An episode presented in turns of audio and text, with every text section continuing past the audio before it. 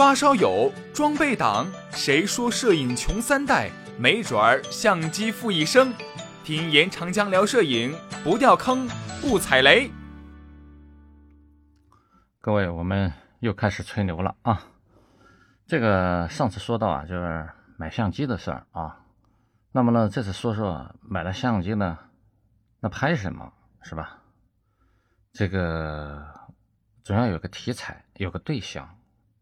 那么呢，我觉得哈，就是拍自个儿，这就是我的看法，不是拍大家。这什么意思呢？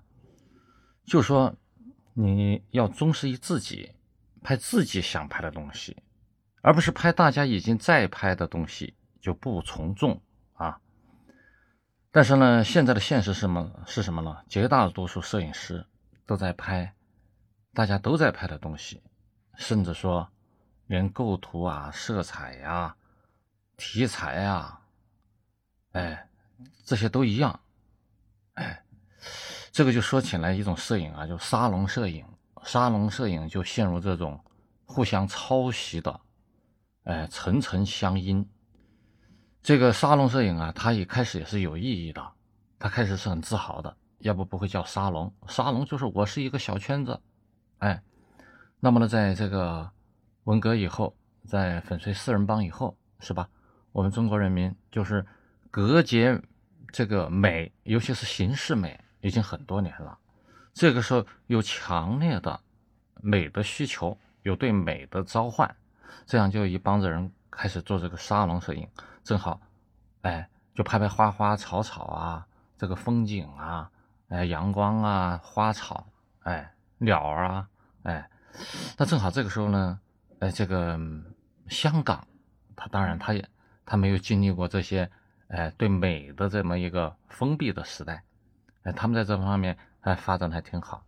这样一拍即合，里应外合，所以说拍花、拍草，这个拍风景，哎，拍这个小船，拍云雾，哎，这个拍坝上，拍西藏啊。这个呢，甚至拍那个鸟打架，鸟鸟这个嗷嗷待哺啊，这大家都知道。哎，这个牧牧童骑着牛啊，这些，哎，不仅说题材一样，甚至连构图都一样，然后着重的是早上晚上的光线，拍出来的感觉都差不多。一开始呢，真是觉得美，但是呢，这种美是。当它当他成为一种大众的范式之后，也就是说，成了一个通常的这个规定性的东西之后，那你还觉得美吗？哎，人家说第一个把姑娘比成花的是天才，第二个是庸才，第三个简直就是不是人了，是吧？就是说你，哎，这个不要互相抄袭。这我想起一个事儿啊，我呢在有有以前对这个沙龙摄影不算了解。我跟他们也确实没什么往来，虽然大部分拿相机的人在做这个。那么呢，在这个三峡即将淹没的时候啊，我呢，二零零二年、零三年，大家知道我哎，到三峡这个记录它淹没的最后的这么一个时刻啊。那么我二零零三年五月底。哎，那就是三峡就开始涨水，六月一号了，正式蓄水啊。这个去了呢，有两点感触，就知道沙龙摄影的厉害了。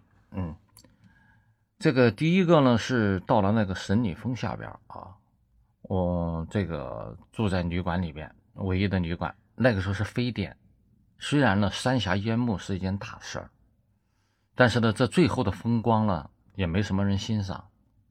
但是呢，还是来了一个北京的哥们儿，一个摄影师。他说呢，因为非典的关系，他已经在外面游走了一两个月了。嗯，北京不太容易回去，就跟现在我们新冠一样啊。那么呢，他就干脆呢，就是在西南地区到处游走。现在三峡又要淹没了，他一定要拍拍神女峰。哎呀，这个神女峰这个大景啊，这个拍下来，哎，那么呢，这个，呃。没准啊，没准可以卖卖不少钱，哎。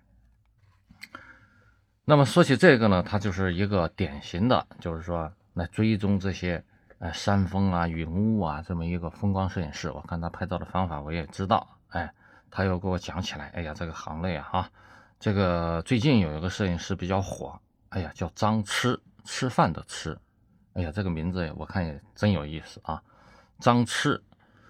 那么呢，这个张弛拍照的方法呢是什么呢？他刚刚刚刚从事摄影啊，这个就是到了坝上啊，到了哪里啊，人家或者说师傅啊拍一张，他就呢把这个机器哎放在同样的地方，哎旁边看着同样的光圈快门，同样的时刻，人家按下去，他马上按下去，就这样了。哎，这个兄弟是当笑话讲的啊，就这样了，哎。人家每拍一张，他跟着拍一张，最后呢，他，哎，突然就有了名声，就拍得很不错，报得大名啊。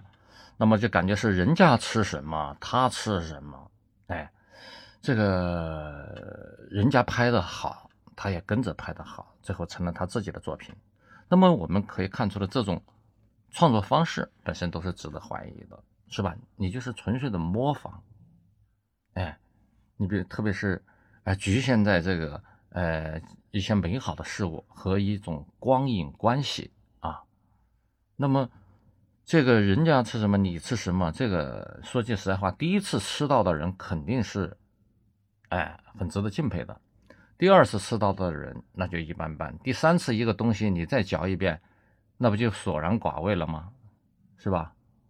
哎，所以说呢，这个印象非常深。另外的话呢，就是说过了几天，我到了那个长江上面，我们坐着船，哎呀，嗯，那我呢就是来记录这个被淹没的这么个地方，是吧？这个三峡，它的每一个石头、每一个瀑布，哎，每一个人、每一栋房子，在这个淹没的过过程中，它都是有有意义的。这个时候风景就不是你这个沙龙摄影能够能够哎。这么表面的描述，能够呃揭示他这么一个呃作品的内涵的，是吧？那么的话呢，就在这个时刻，我看到了一个奇怪的景象。当我我那一天呢，坐了有一天啊，我坐了一艘比较大的船，我想看看比较快的船，嗯，也是客轮吧。我想看看三峡的前进被淹没的怎么样了。这对我来说是一个非凡的时刻。我我们作为摄影师，现在就要抢拍这种各种镜头，并且有个整体的了解。而就当这个时候，我坐着，我当时坐的是水翼船，就是气垫船啊，坐着这个气垫船路过神里峰一带，路过巫峡的时候，旁边呢有一个巨大的礁石，礁石背后呢是哎南岸啊，南岸山峰峰脚。啊，峰底下的一个美丽的瀑布，那这个三峡石、三峡的山体在这里都是扭曲的，这个地质运动啊，导致它的山体是非常值得欣赏的。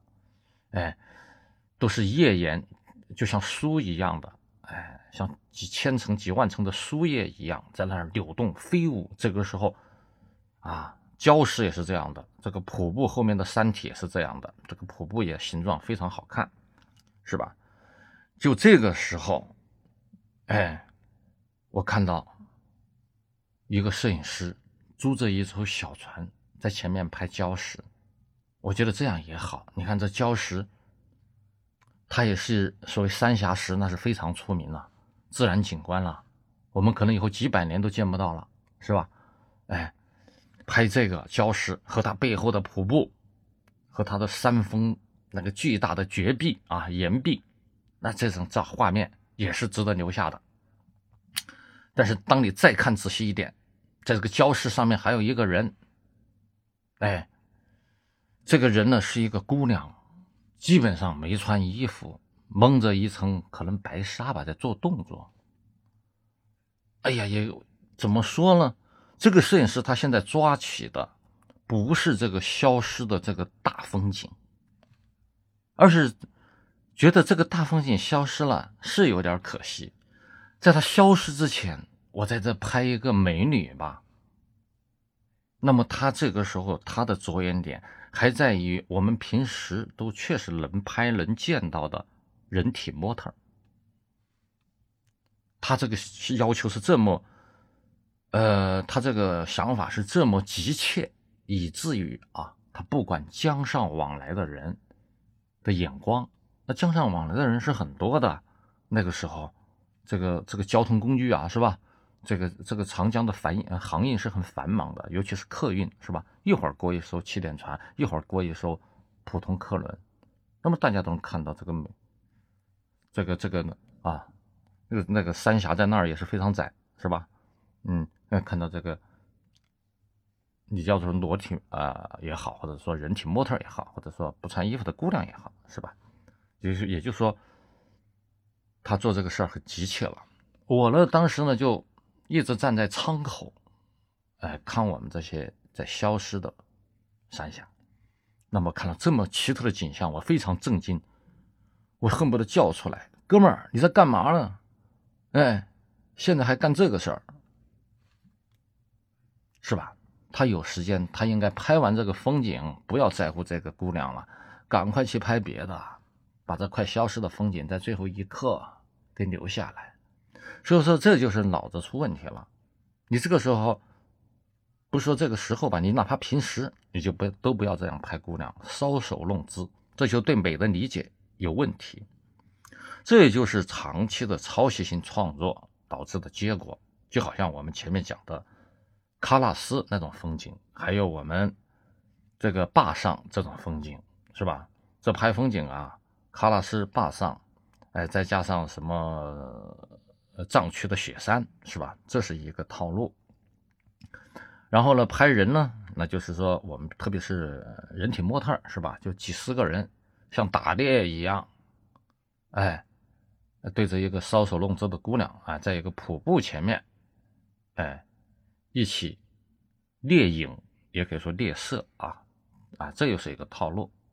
那还有很多别的套路，比如说。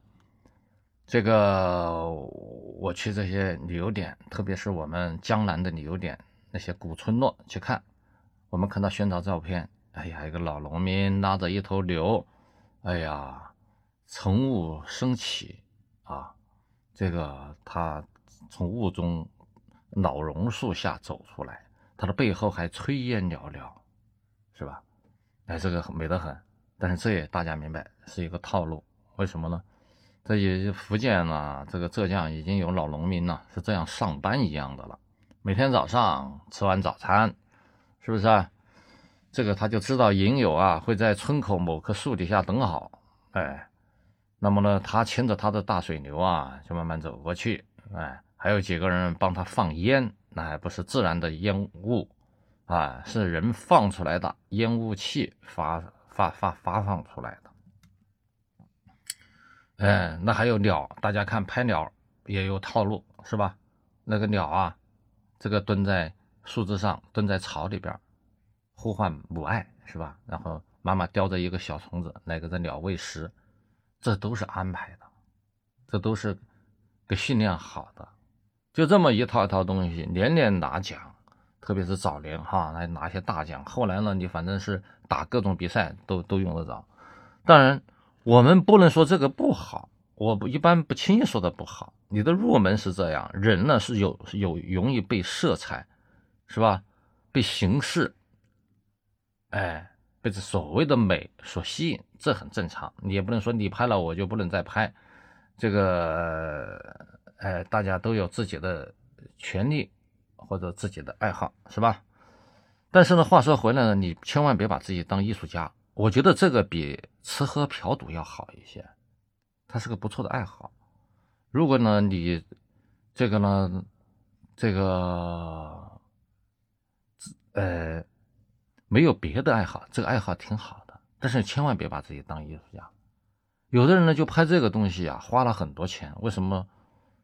哎，他觉得自己的这个机器不够，精度不够，电脑不够。不够好啊，软件也软件也不够好，他一切都要靠前期武装，所以说就成了那种什么所谓的摄影穷三代，是吧？呃，那么的话呢，我喜欢的摄影，我以后要讲的可能就不是这些东西了。如果讲这些东西，我是害大家，那真的让你摄影穷三代。我们应该重新去看待美，我们甚至可以拍不美的东西。美和美没有一定的标准，美在于人的主体认识，是吧？